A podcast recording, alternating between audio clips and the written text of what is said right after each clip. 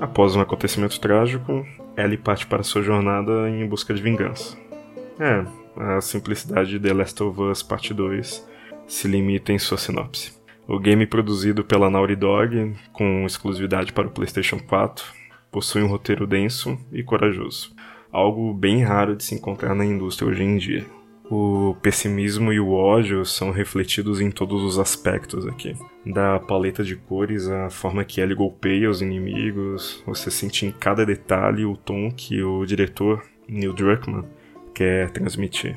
O game possui um número considerável de novas mecânicas e é bem mais fluido que o primeiro, principalmente se a gente levar em consideração quão mais rápida e ágil a Ellie é em comparação ao Joel.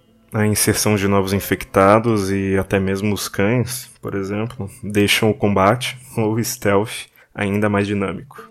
E se por um lado o game é inclusivo e busca trabalhar bem a diversidade de gêneros, raças e crenças em seus personagens, por outro acaba caindo em algumas armadilhas, abordando de forma bem superficial assuntos importantes.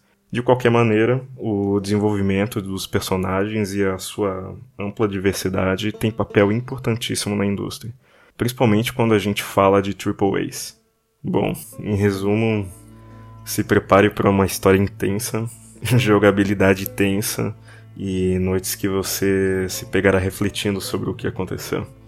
The Last of Us Part 2 é um jogo necessário e obrigatório. The Last of Us Part 2 é um jogo cinco estrelas.